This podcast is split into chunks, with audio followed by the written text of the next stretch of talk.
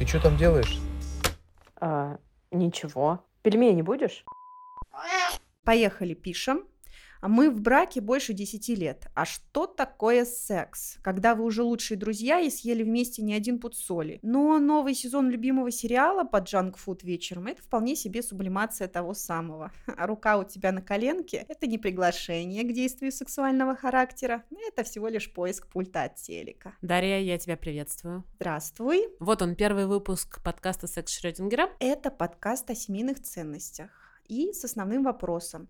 Есть ли секс после брака лет эдак через цать? И главным на опыте вопросом, как не хоронить себя за плинтусом, опустив руки при любом раскладе, господи.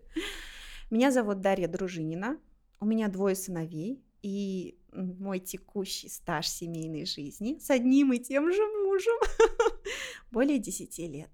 Меня зовут Аля Миркина, у меня двое детей, и срок совместной жизни, который я отмотала, 12 лет. Из них 10 честной женщиной со штампом. Этот выпуск хочется посвятить самому понятию секс, как его для себя определяем мы и те, кто оказались с нами в одной лодке и надеемся по собственной воле. Ну, то есть это те, кто, в принципе, залезли в брак, и их никто не заставлял. Залезли. За- Затянулись. Включились, знаешь, так... Да, лучше включились, знаешь, в этот брак. Сейчас мы э, включаемся. Включаемся в брак сейчас, ребятушки. Ну что такое секс? Вот давай, определение. Я сейчас найду определение из Гугла, и мы дадим первое сухое определение, что такое секс. Как словарь в Гугле определяет секс. Во-первых, секс мужского рода. Можешь себе это представить? Ну, секс, он... А секса женского? Что? Секса. Секса женского? Секси, а, Мастурбация женского, а секс мужского. То есть мужики занимаются сексом, а бабы могут только подрочить. Ладно. Понимаешь, а как дрочево, извини, вот это вот как будет? А это вообще оно, ну, то есть оно среднего рода. Анонизм. Ладно. Анониз- А, ну да. Давай так. Секс. Первая строчка в Гугле. Все, что относится к половой жизни. Половые отношения. Тут что-то с тряпкой? что? Или кто-то на полу что-то потерял? Объясни мне, пожалуйста, какие половые отношения? Ну, половые есть пол. То есть, ну, из этого определения Это вообще непонятно, пол- что делать. Отношения полов. Ну, окей, пол, потолок, кто это? Есть мужчина, есть женщина. И остальные 52, которые приняты в Америке. А ну, мы говорим о том, что сейчас есть мужчина, есть женщина. И давай не будем включать сюда самоидентификацию. Мне странно, что абсолютно безличное определение. Давай Википедию спросим. Ну, давай. У тебя сейчас в руках реальная живая книжка. Я общаюсь с компьютером. Секс, половые отношения у людей и животных. Секс как акт. Смотри, есть еще секс, второй студийный альбом российской поп-группы Винтаж. А есть книга Мадонны секс.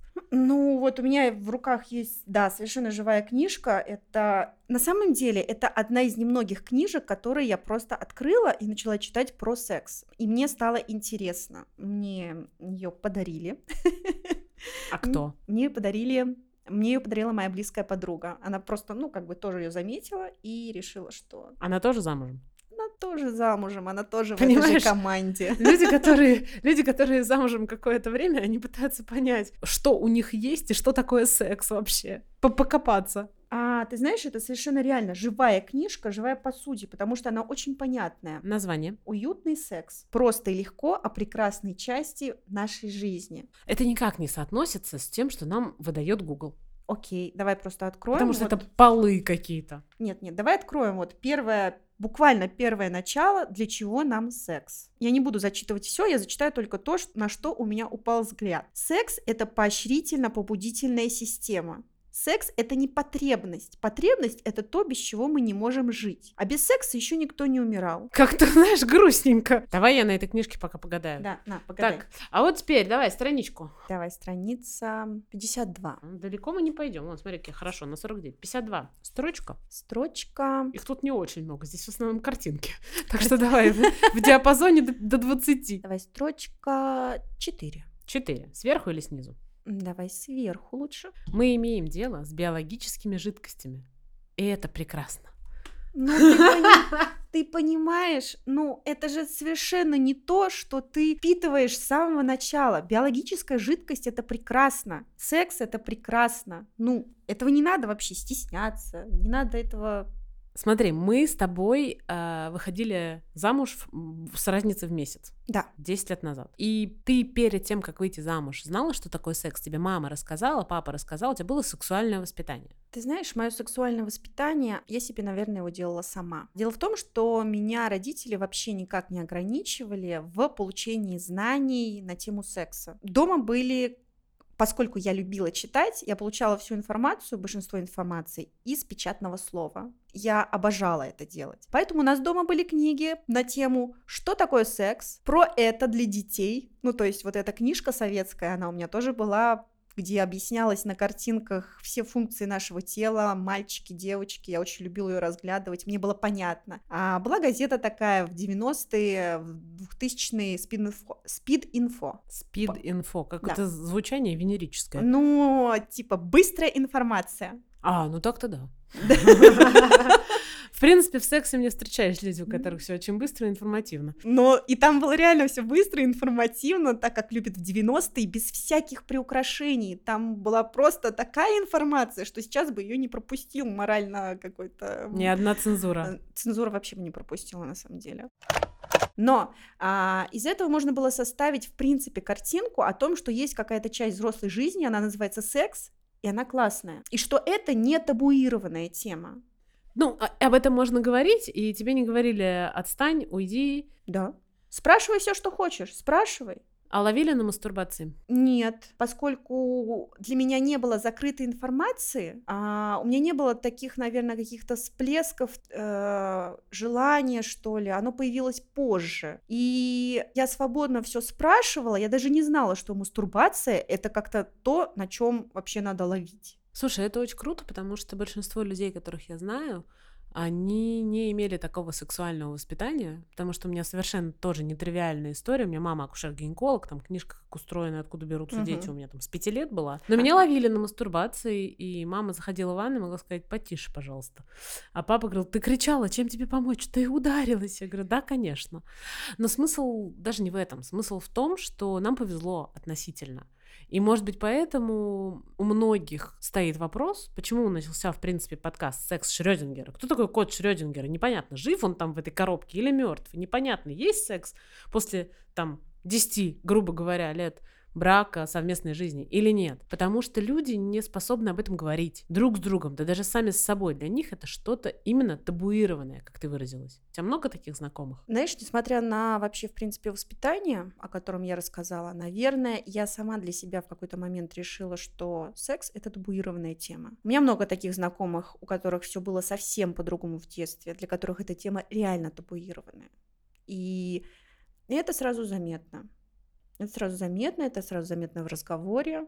Но, наверное, дело в том, что когда ты становишься все старше, возникает э, реально чувство освобождения, если ты в принципе занимаешься собой. И эта тема становится гораздо свободнее вместе со всеми остальными аспектами. Но почему тогда расходятся люди, которые просто не могут сказать друг другу, что они оба хотят трахаться? Почему человек, придя домой, не говорит жене, что он хочет трахаться, а идет в туалет дрочить? Почему жена не говорит мужу, пожалуйста, давай потрахаемся вот так, не там в миссионерской позиции через простыню, а я хочу, чтобы ты меня за волосы взял и оттрахал около батареи, пристегнув к ней. Она не может ему этого сказать и идет заниматься сексом с любовником. Почему так? С человеком, которому она который ей чужой, и она ему сказать это может. Или вообще не идет никуда заниматься сексом и начинает страшно болеть. Ну, ты подняла слишком большую тему. То есть а, это не то, что они не могут поговорить именно на тему секса и сказать конкретно по теме секса. Они не могут поговорить вообще. Тема секса — это лишь одна из немногих вещей, центральных в паре, которая включает в себя этот секс. А у пары гораздо больше проблем. Они просто не могут разговаривать. И наверняка не могут разговаривать не только о сексе, а и о своих собственных чувствах. И каждый копит очень-очень много всего. А потом взрывается. А потом взрывается, либо просто гаснет. Я не психолог, и ты не психолог. Нам обязательно нужно поговорить со специалистами. И есть у нас замечательная подруга, гештальт-терапевт Анастасия Майорова, которую мы попросили дать нам комментарий по поводу взгляда женщины на секс после брака. Как она себя чувствует в браке? Женский секс после 10 лет в отношениях, в браке. Для кого-то это фантастика, а для кого-то он есть, существует и вполне регулярный. Но, тем не менее, есть все-таки тенденция к снижению сексуальной активности. Первая страсть проходит, химия, вся эта гормональная история, наступает предсказуемость, быт, постоянство, у кого-то дети. Но это не значит, что секс не может быть хорошим спустя столько лет. Может, если эту часть отношений тоже поддерживать. Просто у многих почему-то не принято обсуждать то, что происходит за закрытой дверью, когда темно. Вот. И кажется, что все должно получаться само собой. Но нет. У женщин организм устроен гораздо сложнее. Поэтому, когда страсти поутихли и внимание женскому удовольствию уделяется меньше, то тут секс начинает, конечно, проигрывать. Казалось бы, можно переложить ответственность на мужчину. Но если женщина сама плохо знает свое тело, молчит о важном, то тут и муж как бы может быть не в курсе. И если это происходит годами, то, естественно, логично, что интерес к сексу снижается. Самое интересное, что, кстати,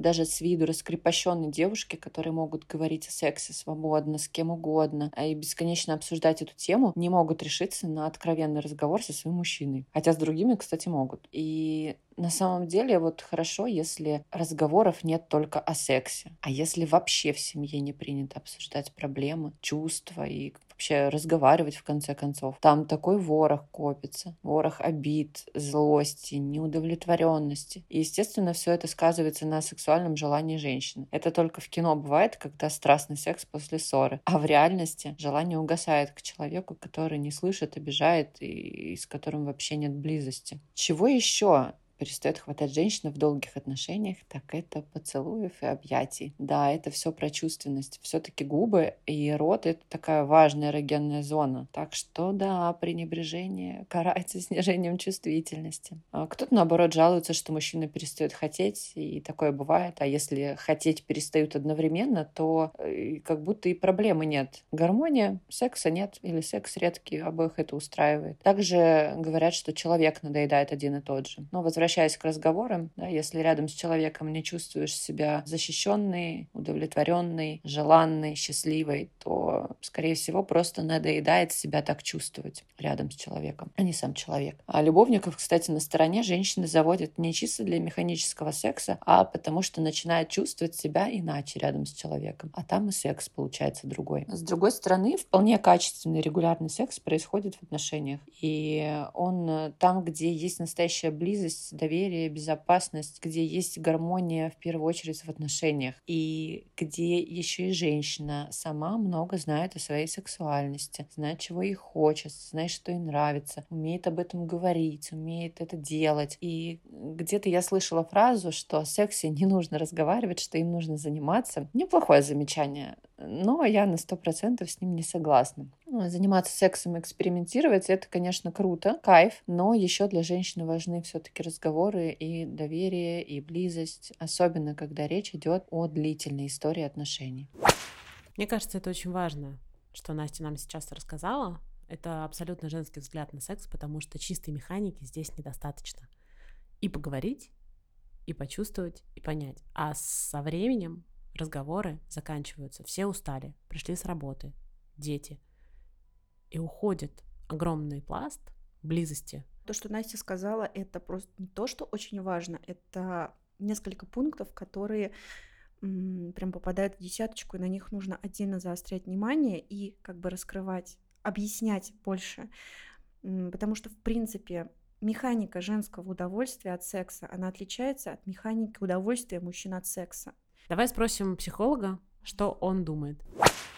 Добрый день, меня зовут Екатерина Верченова, я сексолог, психотерапевт, и в опыте работы у меня уже около пяти лет, когда ко мне клиенты приносят разные сексологические запросы. Для меня, наверное, секс — это не только про близость физическую, но это еще и про духовную близость, потому что если мы находим своего партнера, с которым мы можем открыться, это невероятная кладезь того, как мы можем познавать себя и другого. То есть для меня это про новый опыт, который я могу получить, и когда наедине с собой я не могу так открыться, как с партнером. Поэтому это не только про физическую близость, это и про какое-то новое знание, какое-то таинство. Как правило, это часто встречаемый запрос, потому что он наиболее понятен, потому что это как некий критерий того, что что-то не так. И на самом-то деле гораздо было бы проще, если бы приходили бы с другими запросами, понять, поисследовать, а это уже как некая такая вершина, да, к которой нужно еще подбираться, да. То есть такие запросы это основные. То есть не испытываю влечения, трудности с сексом, нету эрекции, либо вообще там нету смазки, да. То есть много разных трудностей бывает, но, как правило, это уже э, когда очень долго закрывали глаза на это. Но по факту давайте-ка разберемся, что для нас все-таки секс. Слушай, до брака для меня секс это было что-то вроде экспериментов, а, интереса, близости с человеком в каком-то смысле, а в каком-то смысле нет. В каком-то смысле это было просто достижение цели выброса гормонов, получения удовольствия. Но когда ты любишь человека и ты живешь с ним вместе, то удовольствие это просто поговорить, побыть рядом, а, пообщаться, куда-то сходить вместе с детьми. И как-то сексуальная жизнь выпадает отсюда, потому что вы все уже попробовали, и все эксперименты, на первый взгляд, закончились. Секс это момент доверия. Ты знаешь, это просто акт э, доставления любви. А раньше это до свадьбы, знаешь, больше акт доставления любви и доверия к другому человеку. Вот лично для меня.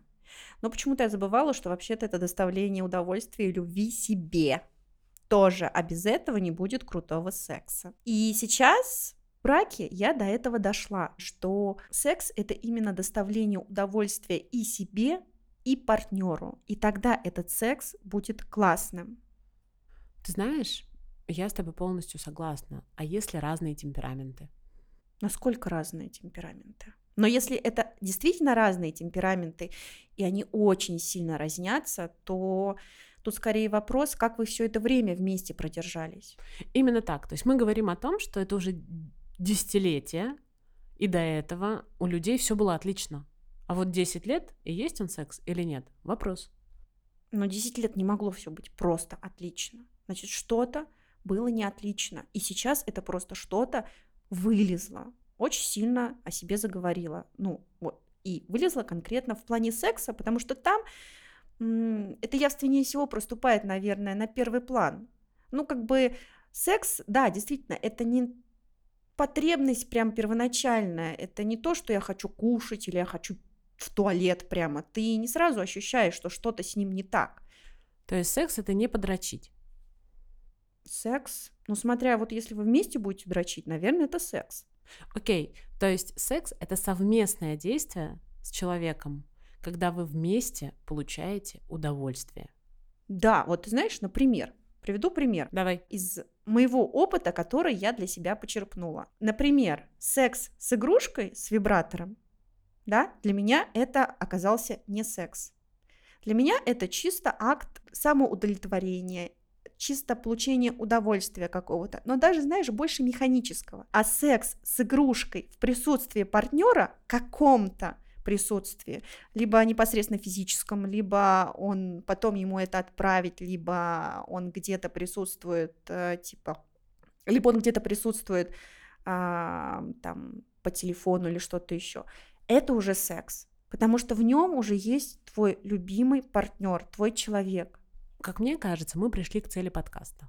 Мы пришли к тому, чтобы понять и поговорить о том, как после 10 плюс лет брака все-таки получать удовольствие от секса не на стороне поодиночке. Мы никого не осуждаем. А друг с другом. И существует ли в жизни этот кайфовый секс, когда вы уже столько лет вместе. С вами были Дарья Дружинина. Уху! И Алла Миркина. Я надеюсь, что мы были полезны. В следующий раз тоже поговорим. А, если есть какие-то темы, которые вы бы хотели с нами обсудить или задать вопросы специалистам, у нас будет сексолог прекрасный и психотерапевты, все подключены, мальчики, девочки нашей возрастной категории, бокс 30+. А, я думаю, что мы сможем все это реализовать в формате нашего подкаста. Секс Шрёдингера. Продакшн. Группировка А2 студия. А2 студия. А2. А2.